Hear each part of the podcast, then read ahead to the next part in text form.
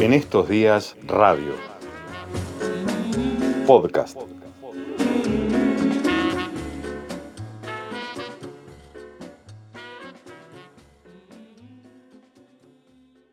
En la jornada de ayer en la capital provincial, en Viedma, se realizó un encuentro en el, marco de una mesa de solución de conflictos acordada por la gobernadora Arabela Carreras y el presidente Alberto Fernández, eh, forma de definir lo que la prensa porteña, casi en su mayoría, ha titulado como conflicto mapuche. Interesante la elección de las palabras siempre. Siempre hay que tratar de hurgar un poco y entender que no es ingenua la forma ni de titular, ni de nombrar ni de enunciar la realidad. Eh, en todo caso, de ese encuentro participaron dos ministras de la Nación, Marcela Lozardo, la ministra de Justicia, y Sabina Frederick, la ministra de Seguridad, además de otros funcionarios de esos dos ministerios, el titular o referentes de parques nacionales, otros organismos públicos. No hubo presencia del INAI y es que el enfrentamiento de la gobernadora Arabela Carreras con la titular del INAI, Magdalena Odarda, y las críticas que se realizaron a las políticas que lleva adelante el Instituto Nacional de Asuntos Indígenas, generaron que el gobierno nacional, aparte de esa mesa de abordaje de estos conflictos, a eh, ese organismo. Un dato que no es menor y que no es positivo a la hora de que se incluya en la discusión la mirada que tiene el INAI sobre estas situaciones. Participaron también integrantes de eh, la coordinadora del Parlamento Mapuche Tehuelche de Río Negro y uno de sus referentes de la mesa de la coordinadora del Parlamento es Orlando Carriqueo, con quien luego de la reunión en Viedma conversamos y realizó el siguiente resumen. Nosotros nos explayamos sobre los conflictos que hay en tierras del, INTA, en tierras del ejército, en tierras de parques nacionales,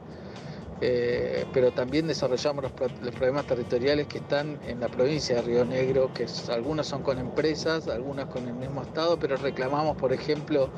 la política minera de la provincia de Nación, pedimos, exigimos la consulta previa por portezuelo del viento que le corresponde a Nación y también exigimos de la misma manera la consulta por eh, amarillo grande. Eh, explayamos que hay conflictos con mineras y conflictos con Lewis, con el príncipe catarí, eh, con algunos extranjeros que están alambrando territorios comunitarios. También hicimos hincapié de que hay un abandono de las políticas públicas del Estado provincial en, los caminos, en el acceso a, los beneficios, eh, por ejemplo, del plan calor y de algunas otras eh, cuestiones que, están en el territorio, sobre todo la producción, los caminos, la comunicación, el acceso a la salud. Y bueno, así que pudimos pudimos evidenciar eh, un montón de falencias, dificultades concurrentes eh, que tienen responsabilidad del Estado nacional y provincial,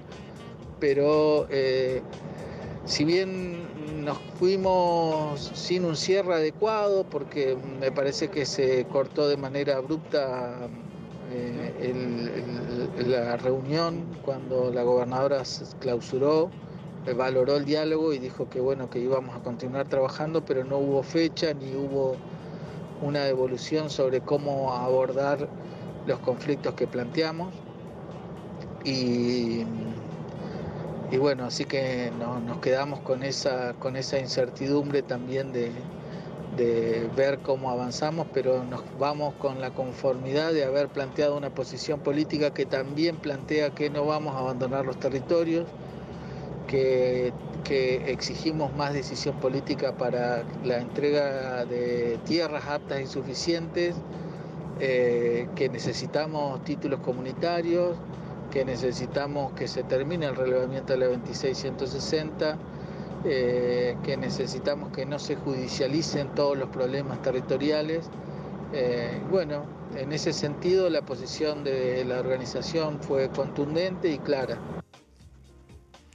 Orlando Carriqueo, secretario de la coordinadora del Parlamento Mapuche Tehuelche de Río Negro y la evaluación de la reunión entre funcionarios del gobierno nacional, provincial y estas organizaciones, en el marco de esta mesa de abordaje eh, que fue dispuesta por el presidente de la Nación, Alberto Fernández. La Gacetilla, la información oficial surgida tanto del gobierno provincial como coincidentemente del Ministerio de Seguridad de la Nación, un dato que para quienes hacemos periodismo no debiera pasar desapercibido, eh, hablaba de la importancia de la voluntad del diálogo, de la necesidad del sostén de este espacio, pero sin detalles en relación a los avances efectivos que se hubiesen podido lograr en este nuevo encuentro. En estos días radio, el contexto es la noticia.